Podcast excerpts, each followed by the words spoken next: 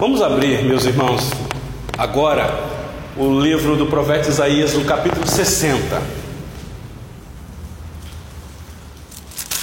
Semana passada nós concluímos o capítulo 59.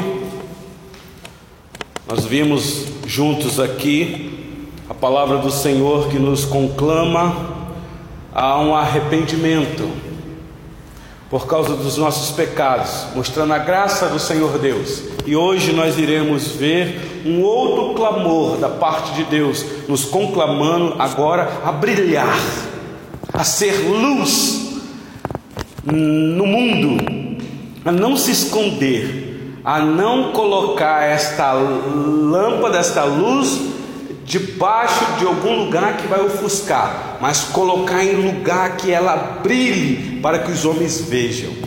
Que coisa, hein? Então, por gentileza, Isaías capítulo 60. Meus irmãos, eu gostaria de ler todo o capítulo com vocês aqui. São 22 versículos. Mas como eu já preparei o estudo para ir até o versículo 5, então eu vou ler apenas cinco versículos, porque tem tanta informação aqui, eu não quero correr com vocês, com calma, a gente sugar aqui do texto ah, o alimento para a nossa alma. Então, acompanhe aí por gentileza a leitura que eu farei dos versículos 1 a 5. Diz assim a palavra do nosso Deus: Dispõe-te, resplandece, porque vem a tua luz e a glória do Senhor nasce sobre ti. Porque eis que as trevas cobrem a terra, e a escuridão os povos, mas sobre ti aparece resplandecente o Senhor, e a sua glória se vê sobre ti. As nações se encaminham para a tua luz, e os reis para o resplendor que te nasceu. Levanta em redor os olhos e vê. Todos estes se ajuntam e vêm ter contigo. Teus filhos chegam de longe e tuas filhas são trazidas nos braços. Então o verás e serás radiante de alegria. O teu coração estremecerá e se dilatará de júbilo, porque a abundância do mar se tornará a ti e as riquezas das nações virão a ter contigo. Até aqui, meus irmãos, a leitura da palavra do nosso Deus. Eu não vou aqui perder tempo falando do contexto do texto, os irmãos já têm conhecimento. Nós estamos aqui com palavras de consolo para a igreja, especialmente aqui o povo de Deus no Antigo Testamento que recebe profecias de que o Senhor Deus vai discipliná-los, vai levar para o cativeiro. Mas o mesmo Deus que leva, tira. E aqui, meus irmãos, são palavras de encorajamento, dizendo que o Senhor Deus irá fazer com esta nação rebelde, idólatra. O próprio Deus vai manifestar sua glória nela. Esta nação será luz para as outras nações. Então, eram para eles ficarem atentos. É um convite, é, é um clamor da parte de Deus para que eles pudessem então brilhar como, é, como bênção para as outras nações. Meus irmãos, pense comigo. Que gloriosas são as perspectivas para cada filho e filha de Deus saber dessas promessas.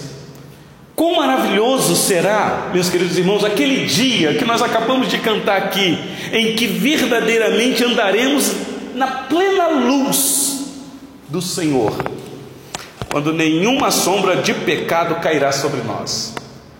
Porque é triste, minha irmã Olga, hoje a gente tem que viver num estado constante de arrependimento, de quebrantamento diante do Senhor, por causa da presença do pecado que ainda é constante em nós. Meus irmãos, o que o Senhor Jesus fez em nós foi tirar a força do pecado, tirar o poder que o pecado tem de acusação e de condenação. Agora já não há mais a condenação.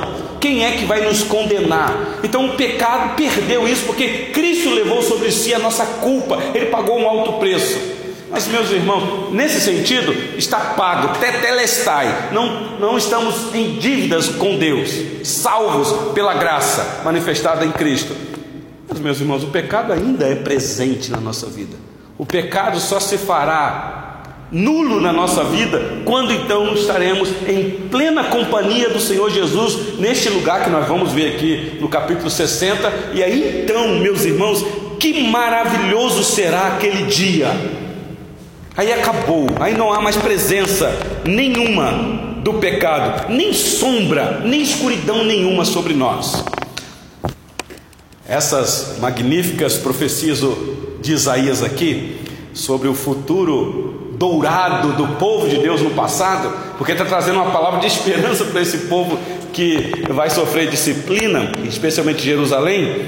Meus irmãos, a, a profecia aqui encontra o seu cumprimento hoje na Jerusalém celestial, como nós acabamos de ler em Apocalipse 21. Quando Cristo voltar, e aí então estabelecer o seu reino eterno, e aí acabou quem estiver vivo, diz o apóstolo Paulo, terá o seu corpo transformado, mas não antes de que os nossos irmãos que dormem no Senhor, ou que já morreram, irão ressuscitar. E nós então encontraremos com o Senhor nos ares, e para sempre, e sempre estaremos com Ele. Então, meus irmãos, o que o capítulo 60 de Isaías trata é exatamente dessa esperança que tem que haver no nosso coração como povo de Deus. Por pior que seja a situação aqui neste mundo, por consequências severas que possamos enfrentar por causa dos pecados, há uma promessa da parte de Deus. Então, olha comigo aí o versículo 1. Por isso é que esse clamor, dizendo: dispõe-te. Eu não sei, meu irmão Ulisses, na tradução da sua Bíblia, palavra vem aí. Quando esse clamor da parte de Deus é, é, traz esse imperativo esta ordem, porque aqui não é um convite, aqui é uma ordem. Dispõe-te e resplandece. Não está aconselhando ninguém. Como é que está na sua tradução? Levanta-te. Levanta-te. É, é, um clamor, ele está chamando. Não sei se vocês lembram de Isaías 58, quando o Senhor Deus chama o profeta e diz: Profeta, clama a plenos pulmões. Então, Isaías 58, 59 é um clamor ao arrependimento. Aqui, meus irmãos, é um clamor para brilhar. Pensa comigo, meu irmão Neto. Nós que vivemos esse mundo, mundo que jaz no maligno, trevas severas, nós, como luz, somos chamados para brilhar. O problema, meu irmão Ulisses, é quando o crente não manifesta essa luz no meio das trevas. E aí as trevas é que sucumbe ele. Isso é muito triste. Isso é muito triste. Mas nós somos chamados para brilhar, em, mesmo em meio ao caos. Porque se pegar o contexto aqui, é isso que irá acontecer. Então, diz aí: dispõe-te, resplandece. Ah, por quê? Aí ele responde, está aí. Porque vem a tua luz e a glória do Senhor nasce sobre ti. Meus irmãos, aqui não é uma luz própria, não é a luz que eu produzo pela minha capacidade intelectual, inteligência, é uma luz que é me dada para que eu possa brilhar nesta luz. É interessante, meus irmãos, que a glória de Deus vem brilhando em Cristo. Nós sabemos disso. E aqui é uma, uma profecia de Jesus quando viesse como luz para o mundo, luz para os homens, que iria iluminar todos os homens. E quando João escreve o seu evangelho e diz que a luz, ela, é, luz veio ao mundo, é a luz que ilumina todos os homens, meus irmãos, eu penso que são todos os homens da terra, sem distinção. Luz na mente, dando sabedoria, dando conhecimento, dando ao homem a capacidade de trazer benefícios para a humanidade, ainda que esse homem seja um ateu. Por exemplo, estava conversando com a irmã Lina aqui sobre a vacina. Meus irmãos, eu sei que existem grupos que ficam questionando: vou tomar vacina ou não vou tomar vacina? Mas, meus irmãos, quem é que deu a sabedoria, a inteligência para o homem descobrir? Não sei como é que tem um técnico que fala, né, a vacina para combater a Covid-19 o coronavírus. pelo menos para é, é, é, amenizar o efeito no nosso corpo. Quem é que deu sabedoria a esse homem? Meus irmãos, quem é que deu sabedoria a Thomas Edison, acho que é ele mesmo, para descobrir a, a lâmpada? Hoje nós somos abençoados. Quem é que deu sabedoria? Quem é que deu sabedoria Santos Dumont para poder então trazer essa maravilha que nós temos aí de, de é, é, locomoção aérea? Quem é que deu sabedoria ao homem, meus irmãos? Que luz é essa que está na mente do ser humano? Vem de quem? Eu penso que vem do Senhor Jesus. Quando ele vem ao mundo, ele vem trazer luz. Ele já existia antes de todas as coisas, mas quando ele vem, é aí então é ratificado pelos apóstolos e nós vimos esta luz, que aí vai falar da glória de Deus que brilha em Cristo Jesus. Só meus irmãos, que a glória, a glória de Deus é um brilho particular. A luz que Jesus trouxe é uma luz universal, mas a glória de Deus em Cristo é para salvar, é para transformar o seu povo em particular. Quer ver uma coisa? Abre aí, só dar um, um passeio com vocês, o livro do profeta Isaías. Seja bem-vinda, minha irmã Bruna. Isaías capítulo 9, versículo 2.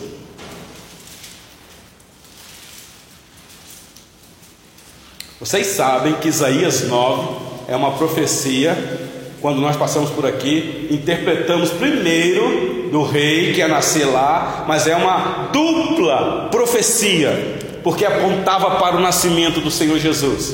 Então, olha aí comigo, Isaías 9, versículo 2, ou versículo 1 e 2 diz assim: Mas para a terra que estava aflita, não continuará a obscuridade Deus, nos primeiros tempos, tornou desprezível a terra de Zebulão e a terra de Naftali, mas nos últimos tornará gloriosa o caminho do mar, além do Jordão, Galiléia dos gentios. E agora escute: o povo que andava em trevas viu grande luz, e aos que viviam na região da sombra da morte, resplandeceu-lhes irmãos, que coisa maravilhosa é ter essas, essas promessas da parte de Deus para nós, o povo dele. Então, quer ver Isaías 35, por gentileza.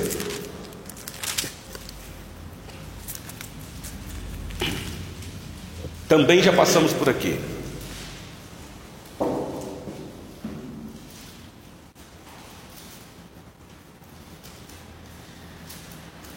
Sobre esse resplendor da glória do Senhor. Isaías 35, versículo 2.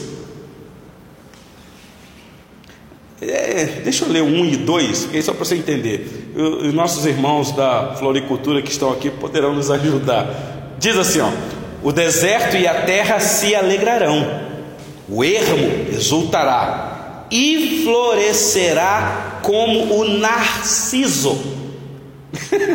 o neto já está balançando a cabeça ali. Narciso, meus irmãos, era uma flor perfumada, encantadora, bonita. De onde vem possivelmente a cultura do narcisismo? O que é um narcisismo?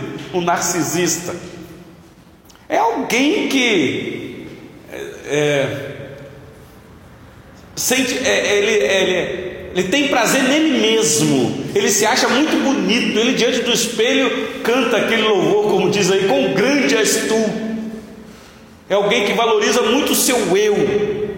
E aí nós estamos influenciados por uma cultura que nos incentiva a encontrar o nosso eu.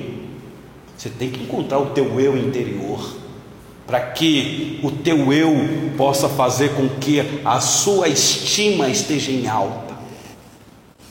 Meus irmãos, às vezes o nosso eu está estourado, arrebentado. Você encontrar o teu eu já era. Você tem que encontrar Cristo, luz. Mas olha só o versículo 22. Ah, digo, versículo 2 de 35. Florescerá abundantemente, jubilará de alegria e exultará Deu-se-lhes a glória do Líbano, o esplendor do Carmelo e de Saron.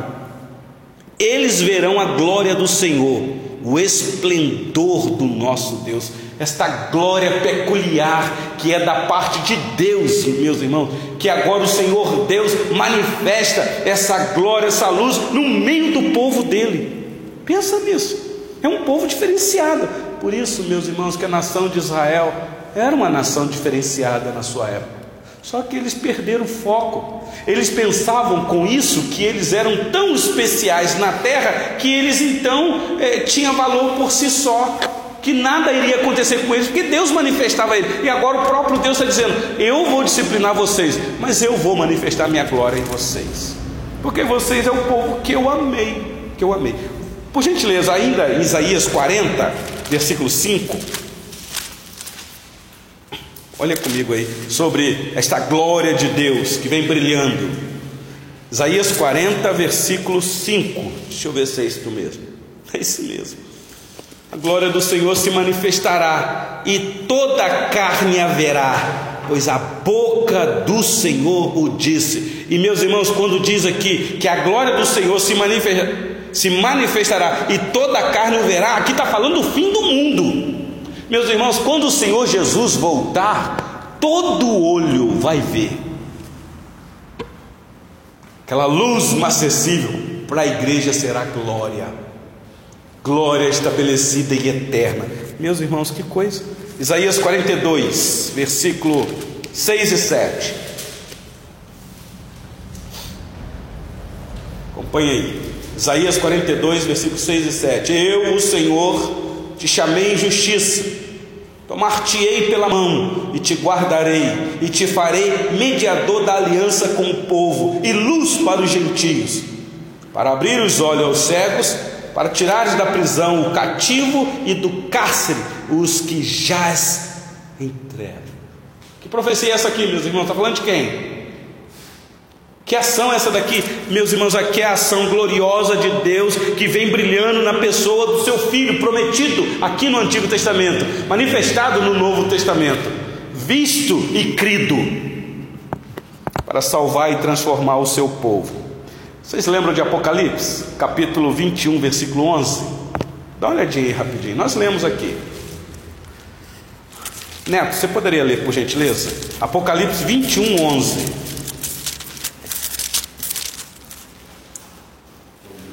Pode, pode ler bem alto aí, por gentileza. A qual tem a glória de Deus, o seu fulgor é semelhante a uma pedra preciosíssima, com pedra de jaspe cristalina. Cristalina, está falando de quem, meus irmãos, aqui? Essa visão que João está tendo é a visão de quem? Da igreja gloriosa, ela só é gloriosa por causa da glória que é colocada nela, aquela vestidura branca, alvejada com o sangue do cordeiro. Ela não tem beleza por si só, ela não é narcisista, mas Cristo é a beleza da igreja. Meus irmãos, é aqui que está a glória do povo de Deus, esta glória peculiar, Cristo. Por isso que o apóstolo Paulo disse, meu irmão Douglas, logo já não vivo mais eu, porque a minha glória é refúgio, é esterco, não é nada, mas Cristo vive em mim. Ah, glória eterna, que coisa maravilhosa. Então volta aí para Isaías 60. Olha comigo o versículo 1, meus irmãos. Este clamor para que você brilhe, porque você tem em você luz para brilhar. Dispõe-te, resplandece, porque vem a tua luz e a glória do Senhor, do Senhor nasce sobre ti. Meus irmãos, aqui é uma profecia de que iria acontecer hoje, com o cumprimento da vinda do Senhor Jesus. Meus irmãos, depois que ele morre, ressuscita, sobe aos céus e derrama o Espírito Santo. Meus irmãos, hoje nós podemos ir e ser luz no mundo, e ser luz no meio dos gentios. Olha o versículo 2 comigo verso 2 de Isaías 60. Porque eis que as trevas cobrem a terra, e a escuridão os povos. Meus irmãos, esta é uma visão que nós temos que ter do mundo que nós estamos vivendo. Vivemos num mundo que você não pode se encantar com as coisas do mundo, porque diz a palavra do Senhor que as trevas cobrem a terra e a escuridão os povos. Escuridão aqui sobre esse povo que ainda não foi alcançado com a luz. A gente tem que ter essa visão. Às vezes nós somos tão românticos, fala assim, pastor, eu conheço uma pessoa pastor, você tem que conhecer essa pessoa. Essa pessoa é espetacular, ela é boa demais. Ela só não é crente, só falta Jesus para ela. Mas que pessoa maravilhosa. Ué, mas. Então, se falta Jesus, a luz, então ela está nas trevas. Não quero te entristecer. Ela precisa ser alcançada pela graça para que a luz de Cristo brilhe e ela então agora seja esta luz. Meus irmãos, isso aqui é muito triste. Essa é a visão que a gente tem que ter do mundo. Por isso é que nós devemos fazer missão. Por isso é que nós devemos pregar o Evangelho. Por isso que nós devemos anunciar as boas notícias. Não podemos ficar calados, porque as, sabemos que o mundo está debaixo de trevas. A Bíblia, meus irmãos, nos apresenta isso com muita clareza. Quer ver uma coisa? Jeremias capítulo 13, para frente aí. O profeta Jeremias está para frente. Jeremias 13. Escuta esta narrativa. Vou ver se é isso mesmo.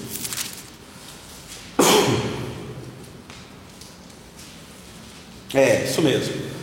Jeremias 13, versículo 15.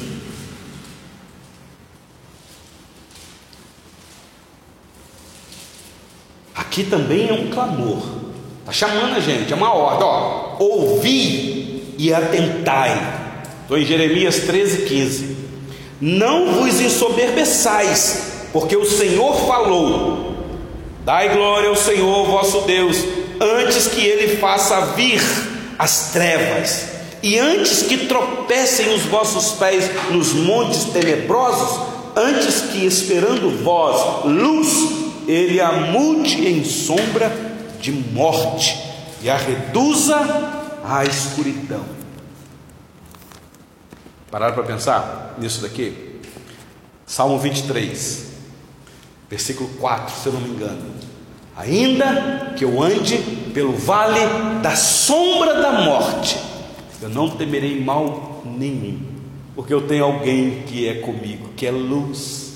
Aliás, o Salmo 27, versículo 1, meus irmãos, Davi expressando ali a visão correta de quem é Deus para ele ele diz: O Senhor é a minha luz e a minha salvação. Está falando no particular ali. Claro que nós, como povo, sabemos, Ele é a nossa luz e a nossa salvação. Não, não é isso que o Senhor Jesus veio fazer? Quer ver? Olha o que Paulo diz em Colossenses capítulo 1, lá no Novo Testamento. Colossenses capítulo 1, versículo 13. Estudo bíblico é para você abrir a sua Bíblia. A gente vai analisar. Daqui a pouco eu vou trazer uma aplicação para nós. Apesar das aplicações já estão sendo feitas. Olha o capítulo 1, versículo 13. Você conhece esse texto aqui? Aqui nós temos um, um, um paradoxo. Duas verdades colocadas ao mesmo, do, ao mesmo lado, um do lado do outro, sem chocar, sem entrar em contradição aparente contradição. Mas olha só em versículo 13: Ele nos libertou do império das trevas. Ele aqui, Jesus, nos libertou do império das trevas e nos transportou para o reino do Filho do seu amor, no qual temos a redenção, a remissão dos pecados. Este, acompanha aí comigo, é, é isso mesmo, não é? a imagem do Deus invisível, o primogênito de toda a criação. E aí o versículo 16 vai dizer que nele foram criadas todas as coisas nos céus e sobre a terra, as visíveis e invisíveis, sejam tronos, sejam soberania, quer principado, quer potestade, tudo foi criado por meio dele e para ele. Nada do que existe foi feito sem ele. Meus irmãos, aqui é uma ação salvadora da parte de Deus, na pessoa bendita de Cristo. Nós que outrora andávamos na, no vale da sombra da morte, Ele nos liberta do império das trevas, éramos escravos de Satanás. Que coisa maravilhosa! saber que Deus nos tirou das trevas, da escuridão e nos transportou agora para o reino do Filho do seu amor, o qual temos esta redenção, a remissão dos pecados, por isso podemos pedir perdão a Deus. Vocês devem lembrar da oitava, nona praga. Vocês lembram da, das as dez pragas lá no Egito? E se eu não me engano, acho que é a nona é aquela que o Senhor Deus diz para Moisés: Moisés, você ergue, acho que a mão para os céus, porque eu vou trazer trevas sobre toda a terra do Egito, sobre toda a terra do Egito. Mas quem é que estava lá no Egito, meus irmãos? O povo de Deus. Pasmem vocês, havia treva em toda a terra do Egito, menos sobre a cabeça dos filhos de Deus, porque sobre eles estava o quê? A luz. É melhor ler o texto, não é? Para a gente não falar bobagem. Deixa eu ver aqui. é, Êxodo capítulo 10. Deixa eu ver se é isso mesmo.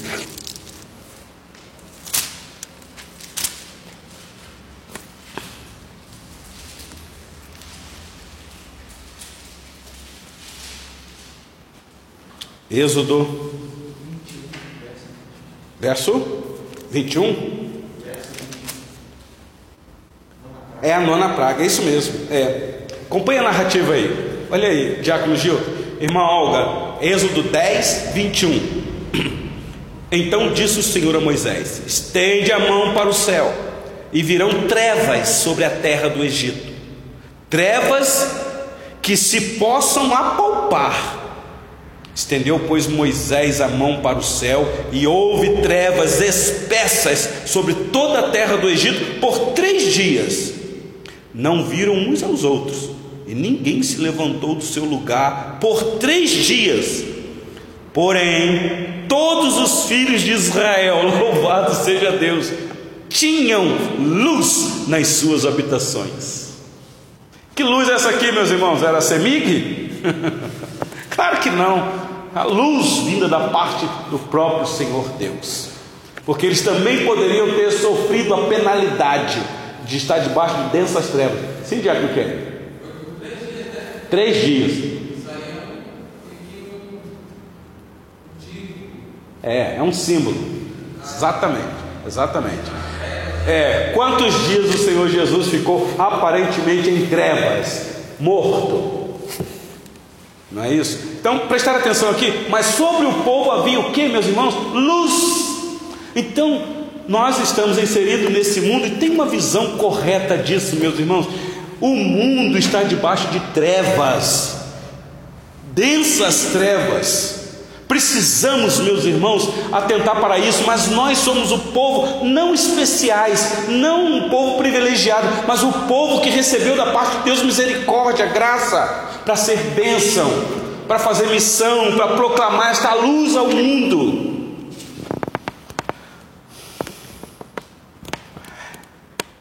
Volta lá para Isaías, por gentileza. Isaías capítulo 60, versículo 3.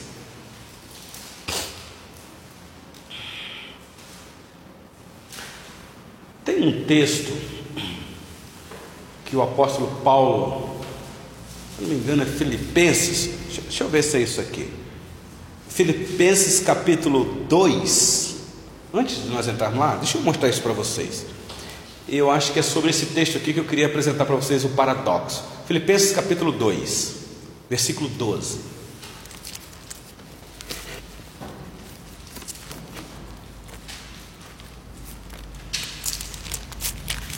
Isso. Eu estava com esse texto na mente quando eu li Colossenses. Mas Colossenses mostra que ele nos transportou das trevas para o reino do Filho do seu amor, reino de luz. Mas olha só essa descrição aqui, Filipenses capítulo 2, versículo 12. O paradoxo está aqui. Diz assim: Eu vou ler até o versículo de número 16. Assim, pois, amados meus, como sempre obedecestes, Paulo falando para a igreja de Filipe. Não só na minha presença, porém muito mais agora na minha ausência, desenvolvei a vossa salvação com temor e tremor. Então, ele está colocando a responsabilidade na mão da igreja. Vocês agora que foram salvos, desenvolvam essa salvação. E não desenvolvam de qualquer maneira, não. Temor e tremor. Porque Deus é quem efetua em vós tanto querer como realizar segundo a sua boa vontade. Vocês vão desenvolver. Mas quando vocês estiverem desenvolvendo, eu quero que vocês saibam o seguinte: é Deus que está fazendo isso em vocês. Paradoxo. Responsabilidade humana soberania de Deus. Eu tenho que fazer, mas Deus é soberano sobre aquilo que eu faço. Mas olha só o versículo 15: Para que vos torneis irrepreensíveis e sinceros filhos de Deus, inculpáveis, preste atenção aí, no meio de uma geração pervertida e corrupta, na qual resplandeceis como luzeiros no mundo. Que coisa! Preservando a palavra da vida, para que no dia de Cristo eu me glorie de que não corri em vão, nem me esforcei inutilmente, diz Paulo.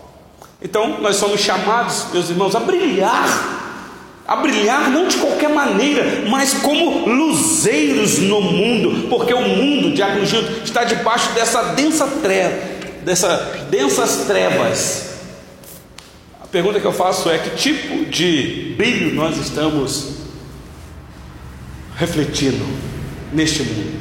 Meus irmãos, e está falando com um povo sofrido, um povo aflito, um povo que tem que resplandecer a luz do Deus que salvou eles da aflição, mas que eles ainda estão passando por aflição.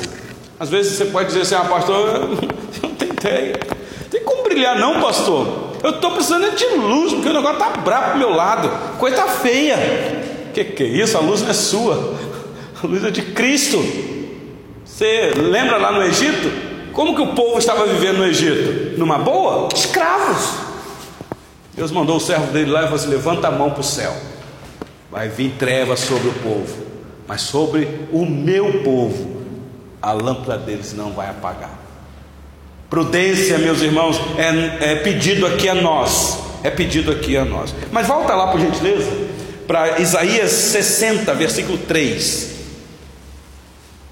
Então, você tem que resplandecer, porque eis que as trevas cobrem a terra e a escuridão os povos. Mas sobre ti aparece resplandecente o Senhor, e a sua glória se vê sobre ti. Finalzinho do versículo 2. Agora, olha o versículo 3: As nações se encaminham para a tua luz, e os reis para o resplendor que te nasceu. Meus irmãos, nós somos chamados a alcançar povos para o reino de Deus. É isso aqui que a nação de Israel perdeu o foco por um tempo. Achou que essa luz era para brilhar só entre eles ali, é, é aquela, aquela claridade só entre eles. Eles não queriam ser luz para os gentios. Aliás, eles queriam que os gentios morressem combustível do inferno. Até que nasce um judeu, luz do mundo. E agora então ele dá uma ordem: sai e pregue, e pregue. Então, submissão total a Cristo, meus irmãos, até as autoridades. Olha o poder que o Evangelho tem. Às vezes a gente acha que o Evangelho não alcança as autoridades. Lê do engano, meus irmãos. Quem é que converte o coração do rei? Quer ver uma coisa? Aí mesmo em Isaías capítulo 42. Olha comigo aí, versículo 6. Quando o Senhor Deus aqui descreve a queda dos ídolos da Babilônia. Isaías, digo, Isaías 42, depois eu volto lá. Aqui a demonstração do servo do Senhor. Versículo 6. Eu, o Senhor, te chamei em justiça. Lembra que nós lemos esse texto pouco antes? Te chamei em justiça, tomar-te-ei pela mão e te guardarei, e te farei mediador da aliança com o povo e luz para os gentios. Agora, olha Isaías 49, 6. Então há uma promessa de ser luz para aqueles que estão nas trevas. 49, 6.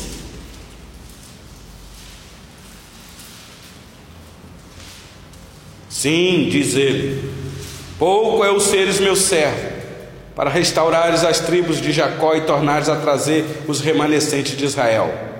também te dei como luz para os gentios, para seres a minha salvação até a extremidade da terra. Por isso, diácono Quênio, o Senhor Jesus disse para os discípulos: vocês não podem ficar só aqui no, nos arredores, no arraial de Israel. Vocês têm que sair daqui, têm que atravessar a fronteira.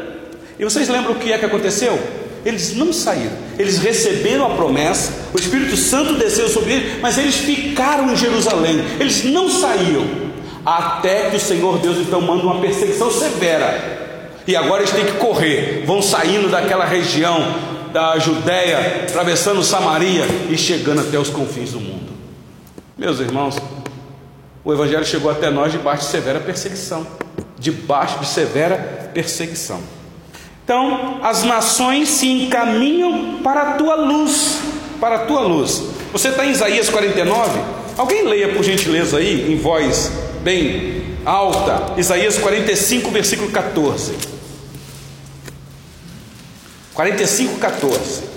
Assim diz o Senhor: a riqueza do Egito e a mercadoria da Etiópia, e aos sabeus, homens de grande estatura, passarão a teu poder e serão teus. Irão em grilhões diante de ti, te mostrarão e te farão as suas súplicas, dizendo: Só contigo está Deus, e não há outro que seja Deus. Prestaram atenção? Eles irão dizer isso, eles irão se converter, reconhecerão o Deus deste povo, um povo com luz. Meus irmãos, aqui está a missão nossa. A missão não é nossa. Aqui está a nossa missão, mas a missão é de Deus. Por isso é que nós podemos ir.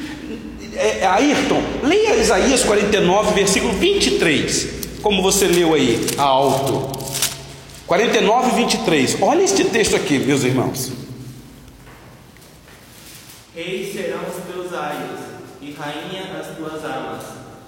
Diante de, si, diante de ti se inclinarão com o rosto em terra e lamberão o pó dos teus pés.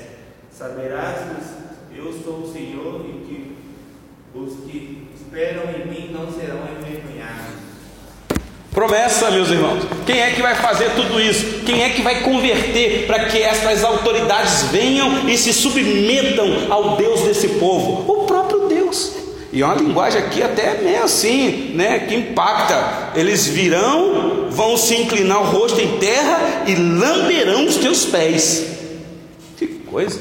Isso não é para o povo achar que eles são um povo, né, ah, tem que lamber meus pés. O que, que, é isso? Mas é mostrando o seguinte: olha o que eu faço com o coração daqueles mais endurecidos, que vocês pensam que não se convertem. Por isso, meus irmãos, que nós não podemos duvidar de conversão de ninguém, de ninguém. Às vezes fala assim: ah, não, pastor, é que você não conhece Fulano. Fulano tem jeito não. Pau que nasce torto, vai morrer torto. Quem te disse? Onde está isso na Bíblia? Qual o versículo? Meus irmãos, o nosso Deus é especialista em salvar pecadores. Foi para isso que Jesus veio ao mundo salvar pecadores e veio salvar os piores. Por isso, pai, não duvide da conversão do filho que está com o coração duro. Mãe, não duvide do coração da filha que está é, dura, que é, é rebelde. Nós temos um Deus que é poderoso para converter o coração daquele mais empedernido. Só que ele chama a gente para ser o que, meus irmãos? Luz, para brilhar, brilhe, seja luz e sal deste mundo, como o Senhor Jesus instruiu os seus discípulos.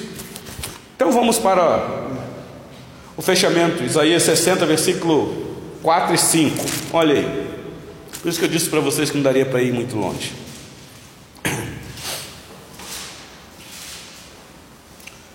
Versículo 4 e 5 diz assim: Levanta em redor os olhos e vê Todos esses se ajuntam e vêm ter comigo. Teus filhos chegam de longe, tuas filhas são trazidas nos braços. Então o verás e serás radiante de alegria. O teu coração estremecerá e se dilatará de júbilo, porque a abundância do mar se tornará a ti, e as riquezas das nações virão a ter contigo. Meu Deus promessa maravilhosa. Meus irmãos, o cumprimento dessa profecia aqui começou com a contribuição do rei Dario ao templo.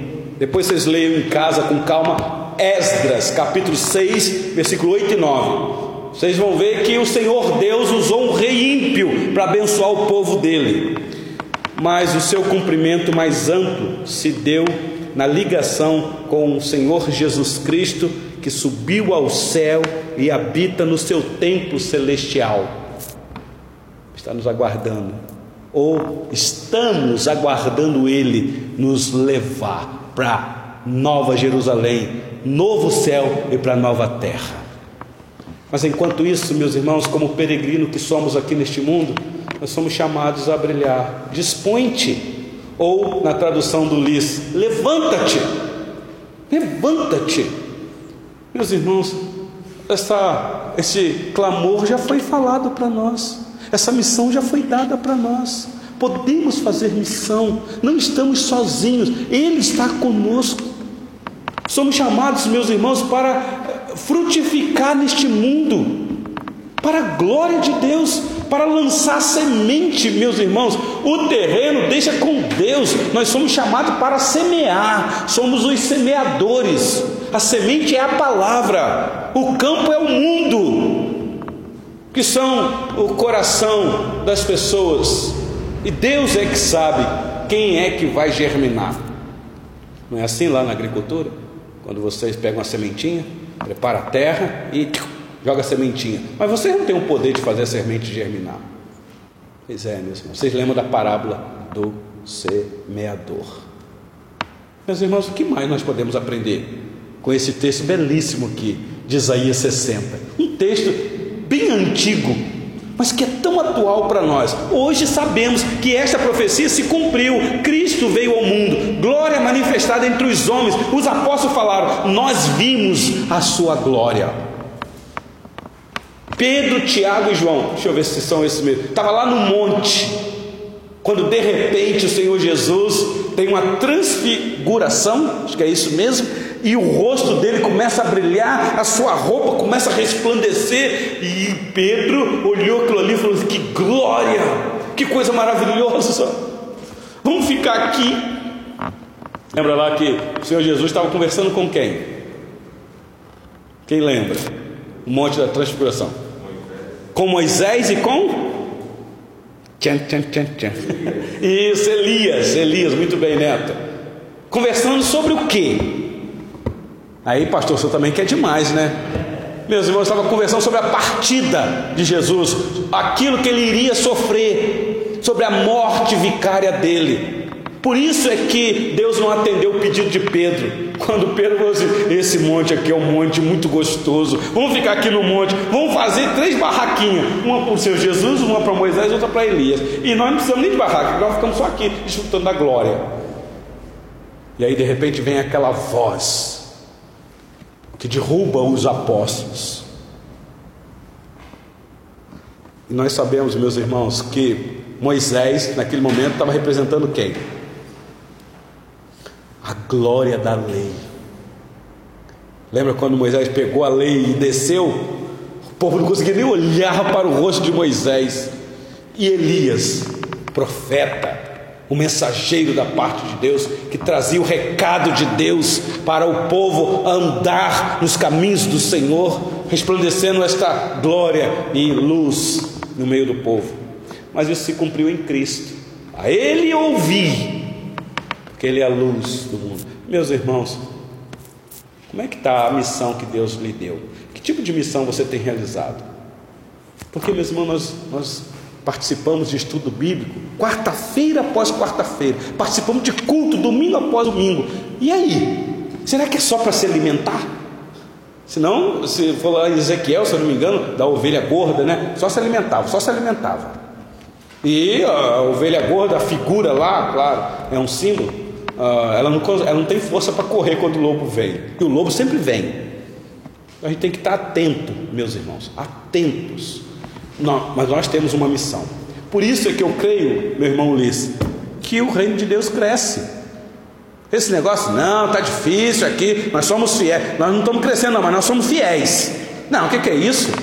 Não, há uma missão, vai, pregue, porque eu vou acrescentar cada dia os que vão sendo salvos. Mas pregue, pregue, anuncie esta verdade. seja luz no mundo e sal da terra. Meus irmãos, que Deus nos abençoe e fique esse alerta para nós aqui. Semana que vem, se o Senhor Deus nos der oportunidade, vida, saúde, nós iremos, vamos tentar concluir o capítulo, que vai mostrar essa radiante alegria no coração daquele que é chamado para esta cidade gloriosa, por causa do Deus glorioso. Depois leia com calma todo o capítulo para você ver se não se encaixa com Apocalipse 21 a descrição do novo céu e da nova terra. Então vamos encerrar por aqui por um momento.